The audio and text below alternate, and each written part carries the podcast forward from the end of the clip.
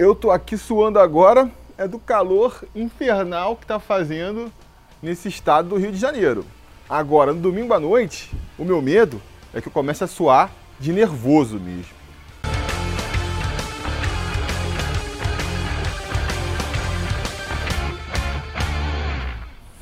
Fala, torcida vascaína, Felipe Tiru de volta na área para falar de jogo do Vascão, porque nesse domingo, às 8h30 da noite, o Vasco vai até Belo Horizonte enfrentar o Atlético Mineiro pela 13ª rodada do Campeonato Brasileiro da Série A.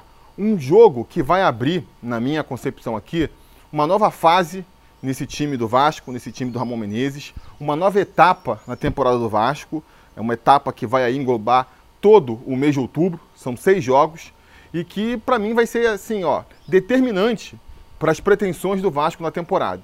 Lá no final de outubro, a gente vai poder dizer se o Vasco ele pode sonhar com algo maior ou se vai só brigar para permanecer na primeira divisão mesmo. E por que que eu cheguei aí a, a essa ideia, né, esse conceito aí dessa nova fase que está se abrindo para o Vasco? Bom, alguns motivos. O primeiro, o Vasco agora vai ter uma sequência de jogos é, bem complicada, né? Ao contrário dos 11 jogos que o Vasco fez até aqui, que foram todos jogos onde você olhava e dizia, pô, dá para ganhar, dá para ganhar, porque ou eram contra adversários da parte de baixo da tabela, né? Adversários que estão aí muitas vezes lutando contra o rebaixamento, mesmo que a gente não vença, né? Mesmo quando a gente não venceu, como foi o caso contra o Curitiba, contra o Atlético Goianiense, foram sempre jogos, o próprio Red Bull Bragantino na última rodada, foram jogos todos que antes a gente achava que podia vencer, né? E mesmo quando enfrentou adversários mais difíceis, clássicos contra Botafogo e Fluminense, né?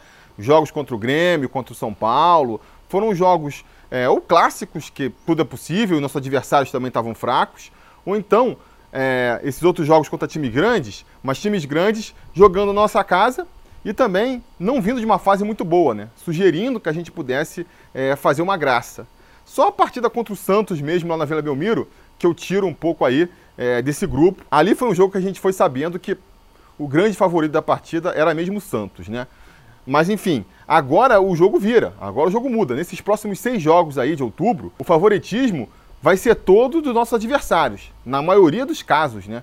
A gente vai enfrentar Atlético Mineiro fora de casa, a gente vai pegar o Internacional fora de casa, a gente vai pegar o Flamengo, que está aí se reestruturando, parece que está acertando aí é, o caminho das vitórias também em São Januário, Bahia fora de casa, o Corinthians em São Januário, mas o Corinthians é sempre ali uma pedra no nosso sapato, né?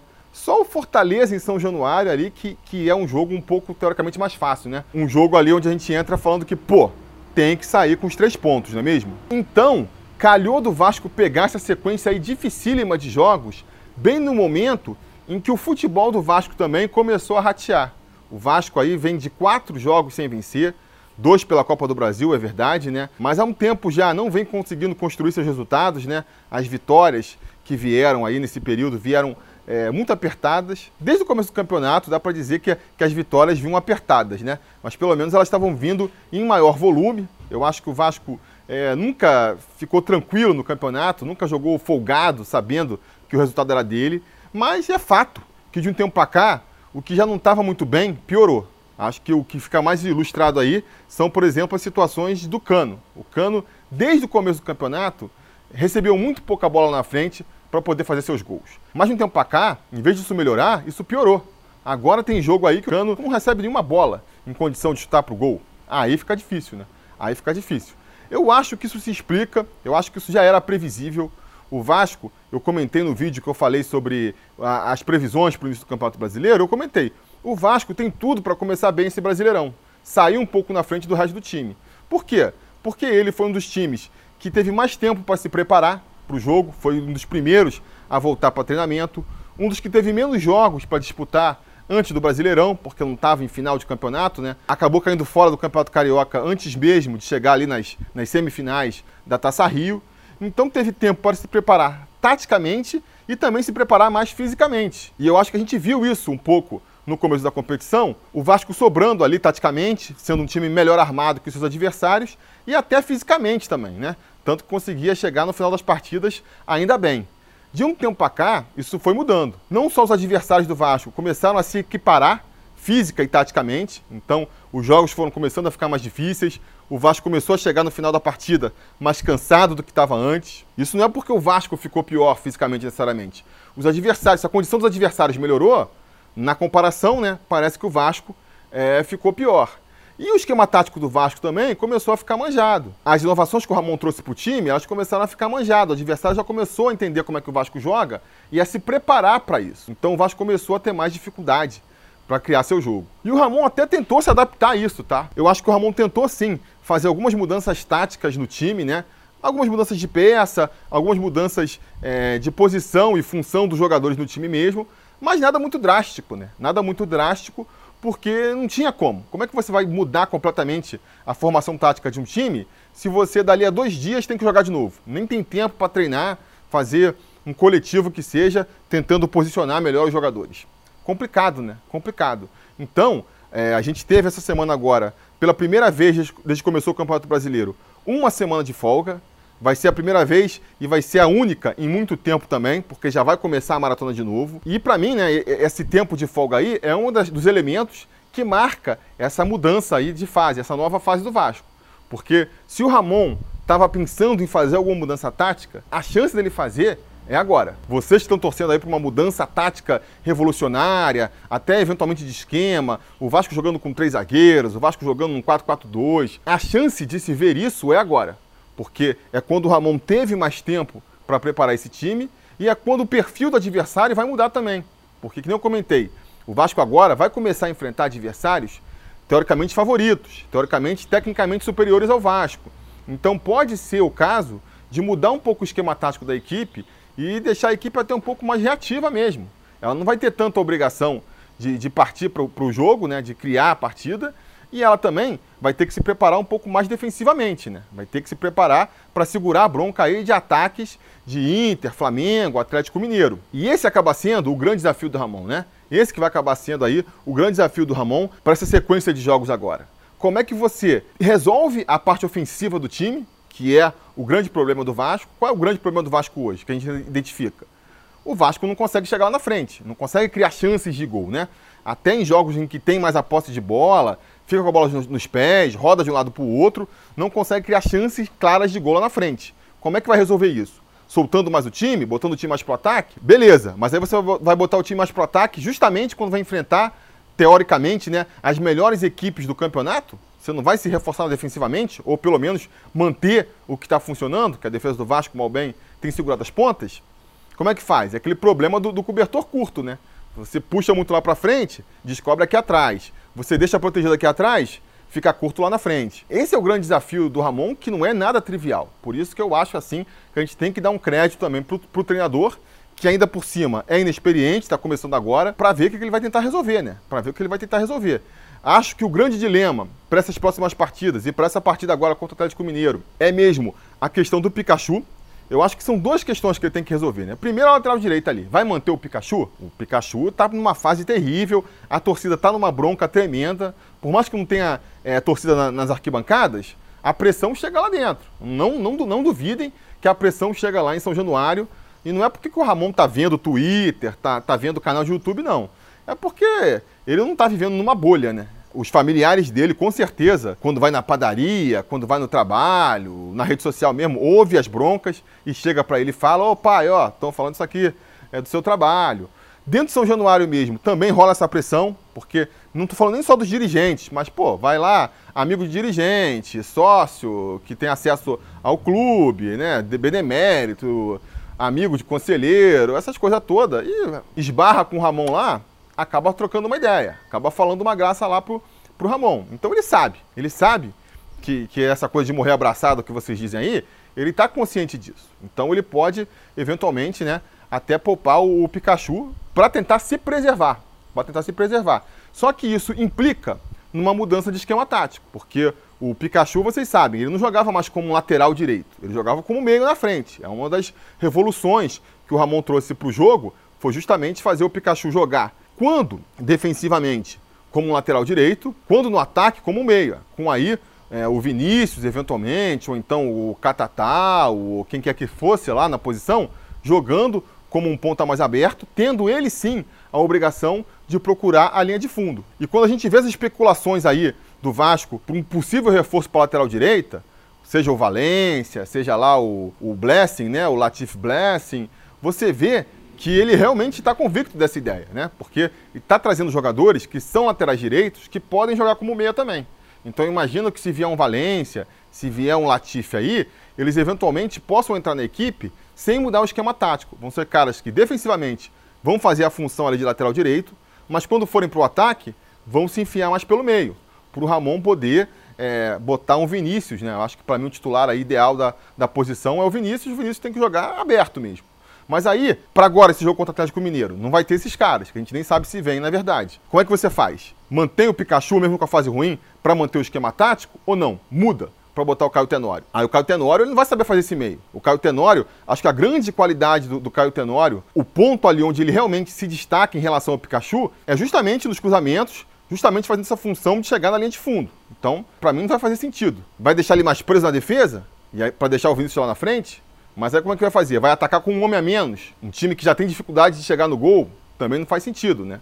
Ou não? Vai mudar completamente o esquema tático? São os desafios que o Ramon tem aí pela frente. Acho que não existe uma resposta clara, não existe uma solução óbvia para esses problemas que o Vasco enfrenta.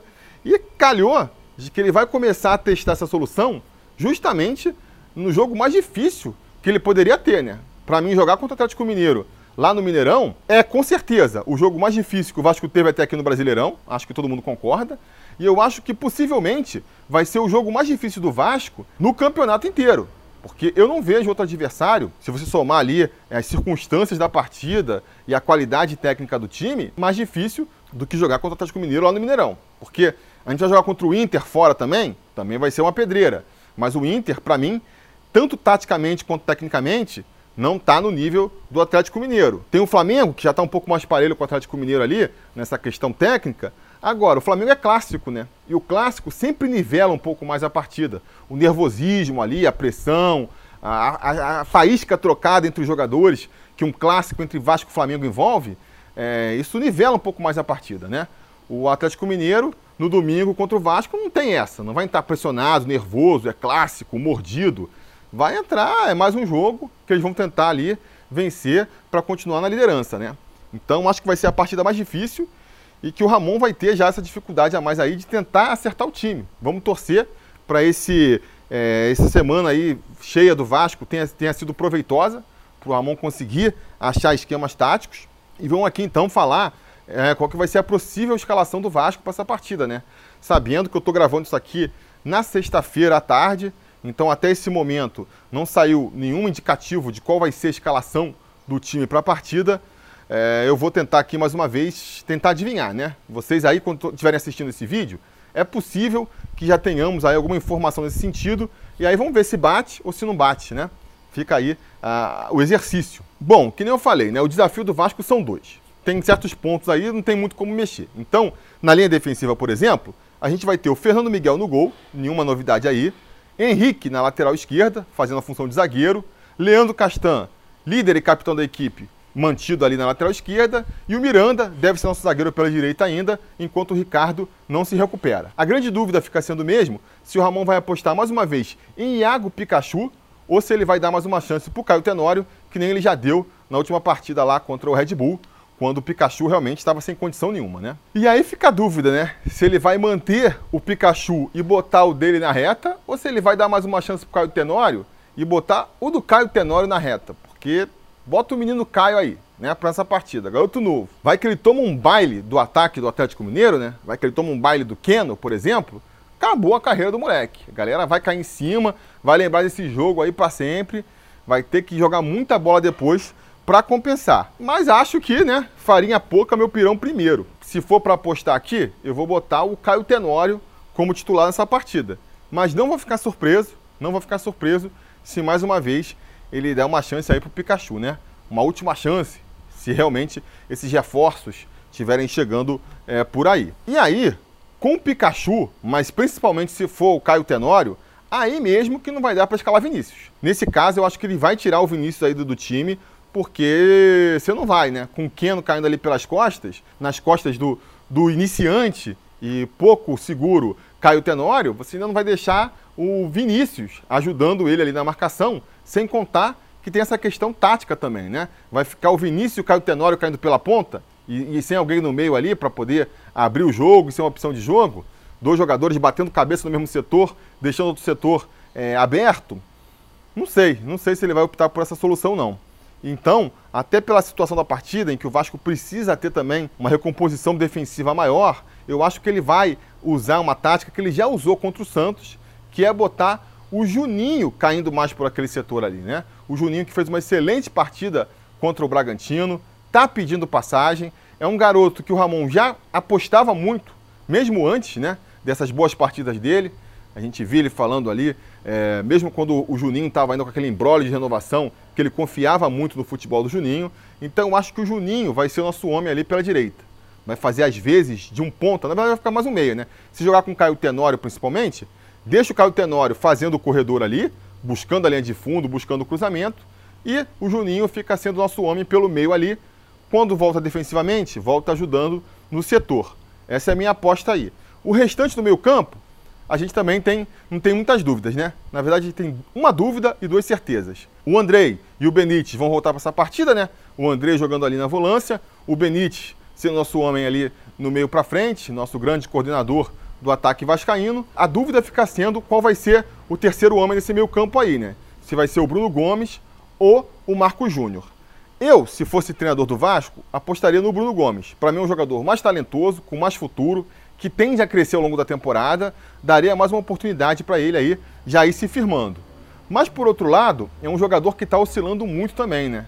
Tá vacilando muito, fez um pênalti bobo no último jogo, já tinha sido expulso infantilmente também é um jogador que muitas vezes prejudica uh, o seu desempenho em campo com esses lances bobos, né? E aí, de repente, né, e eu acho que vai ser essa aposta do Ramon, ele vai preferir botar o Marco Júnior ali compondo o setor, que é um jogador menos talentoso, de menos recursos que o Bruno Gomes, mas que também está tá menos sujeito a falhas, né? Um jogador ali que, que oscila menos, né? Vai oscilar menos, vai conseguir, acho que segurar as pontas da defesa, não é tão útil no ataque, não chega, ainda mais quanto uma defesa do, do Atlético Mineiro vai ter mais dificuldades ainda para se criar, mas é uma aposta mais segura. Né? É, vou ficar feliz se o Bruno Gomes aparecer de titular, mas eu acho que vai ser ali o Marco Júnior, o nosso terceiro homem nesse meio campo aí. De resto, não tem muita dúvida, né? Vai ser Germancano no ataque mesmo, já é fundamental em qualquer partida. Numa partida que a gente sabe que quantas chances tiver, tem que fazer mais gols, porque lá atrás vai ser difícil de segurar a bronca, aí que o Germancano se torna ainda mais é, relevante e a gente espera né, que ele tenha uma boa noite e seja realmente acionado nessa partida. Finalmente, fechando ele pelo lado esquerdo, o Thales Magno. Por pior fase em que ele esteja, por mais que parece que ele realmente não consegue engrenar, né, é, vai ter mais dificuldade ainda. Se ele teve dificuldade contra o Bragantino, que dirá contra o líder do campeonato. Mas é que nem em todos os setores do Vasco ali, né, cara? Não tem muito para onde correr, sabe? Qual é a outra opção? O Guilherme Parede, o Vinícius de pé trocado lá, jogando pela esquerda. Eu, sinceramente, não vejo, sabe? Não vejo outra opção. Então, temos que ir com o Thales Magno, que está muito abaixo do que a gente espera que ele pode jogar mas ainda consegue fazer uma graça ali, né? Mal ou bem, botou bola na trave contra o Curitiba, participou de jogada de gol contra o Red Bull, fez um gol que acabou ali se mostrando impedido, mas o lance transcorreu todo como se estivesse valendo, né? E ele fez um belo gol. Então, é, é a esperança, né? É a esperança que a gente tem aí de gol nessa partida. O Ramon, o Ramon ele tá com o maior desafio dele aí, desde que começou a assumir o Vasco, né? Vai ser, vai pegar seu adversário mais difícil, numa situação, numa fase excelente e se vendo pressionado, né? Pelos resultados ruins. Se a gente fosse pegar o Atlético Mineiro ainda naquela fase lá de líder, aproveitamento de 80%, com certeza a postura seria outra. Agora pressionado, o próprio time, né? Começa a perder aquela confiança, deixa tudo ainda mais difícil.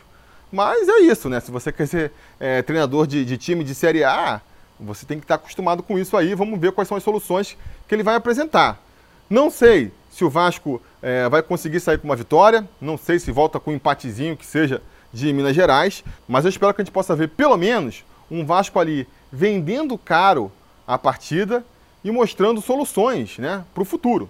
Porque eu acho, eu acabei não terminando minha conclusão é, no começo desse vídeo, vou terminar agora. Eu acho que esses jogos, esses seis jogos aí, eles vão ser definitivos para o Vasco na temporada. Por quê? Porque quando terminar esses seis jogos, a gente vai estar praticamente com o primeiro turno terminado. Vão faltar ali só duas partidas, né? A partida contra o Goiás e a partida contra o Palmeiras, que acabou sendo adiada na primeira rodada. E aí, já vai dar para ter uma boa avaliação se a gente vai entrar no segundo turno brigando para não cair, ou se a gente vai estar com uma situação mais tranquila, podendo até almejar ali, sei lá, uma vaga na Libertadores, um meio de tabela tranquilo. O jogo seguinte, depois desse sexto jogo, que vai ser contra o Corinthians em São Januário, já vai ser o jogo da volta da Copa Sul-Americana. E aí, vamos supor aqui, né, batendo na madeira aí, se o Vasco perde esses seis jogos, desce lá embaixo na tabela, está na zona de rebaixamento, próximo da zona de rebaixamento. Com que tranquilidade que o Vasco vai jogar uma Copa Sul-Americana com que tranquilidade que o Vasco vai poder é, focar na Sul-Americana, passar a priorizar a Copa Sul-Americana, é muito difícil, né? É muito difícil. Então, é, uma situação ruim num campeonato leva a uma situação ruim no outro, entendeu? E é por isso que eu acho que vai ser definitivo. Então, eu espero assim, não dá para imaginar o Vasco voltando aí ao aproveitamento é, das primeiras partidas e acho que nem precisa ser, né? Para as ambições do Vasco, a gente nem precisa vencer essas seis partidas também para achar que foi recuperado. Agora, não pode ficar muito mal. Eu acho que se o Vasco fizer uma campanha ali de 50%, próximo dos 50% ali, a gente atravessou bem essa fase. A gente vai poder sim, nesse caso, dar um pouquinho mais de atenção para a Copa Sul-Americana e também administrar ali a situação no Campeonato Brasileiro, porque vai estar tudo sob controle. Então, 50% estou falando o quê? Tu vais conseguir ali entre 8 e 10 pontos nesses seis jogos, né? Mais que isso, vai ser excelente, vai ser surpreendente, né? E abaixo disso, começa a ficar complicado. Começa a ficar complicado. Então, seguindo essa lei de raciocínio, né? Você está falando de 50% dos pontos conquistados, não vão ser os pontos dessa partida contra o Atlético Mineiro, que eu botei aqui como a partida mais difícil que a gente tem pela frente, os mais importantes, né? O mais importante é a gente ver o Vasco mostrando um futebol ali diferente, mostrando uma reação, né? e mostrando que pode sim, né, contra outros adversários eventualmente, contra o Bahia na rodada que vem, é, já mostrar algum poder de reação, não é mesmo? E se esse bom jogo ainda conseguir se transformar num pontinho que seja, ou até mesmo numa vitória, dá para surpreender, porque o Galo também, ele oscila pra caramba, né? Ele faz um jogo franco, às vezes tá numa noite ruim, abre espaço para isso. Se o Vasco fizer um futebol consistente, mostrar ali uma, um projeto tático interessante e pegar o Galo numa noite ruim, acho que é possível também. Então vamos ver, né? Vamos ver. Mas o mais importante é ver o Ramon aí mostrando criatividade e poder de adaptação para dar uma chacoalhada no time. Porque o esquema tático que ele montou no começo do campeonato, que foi interessante, já não está mais funcionando.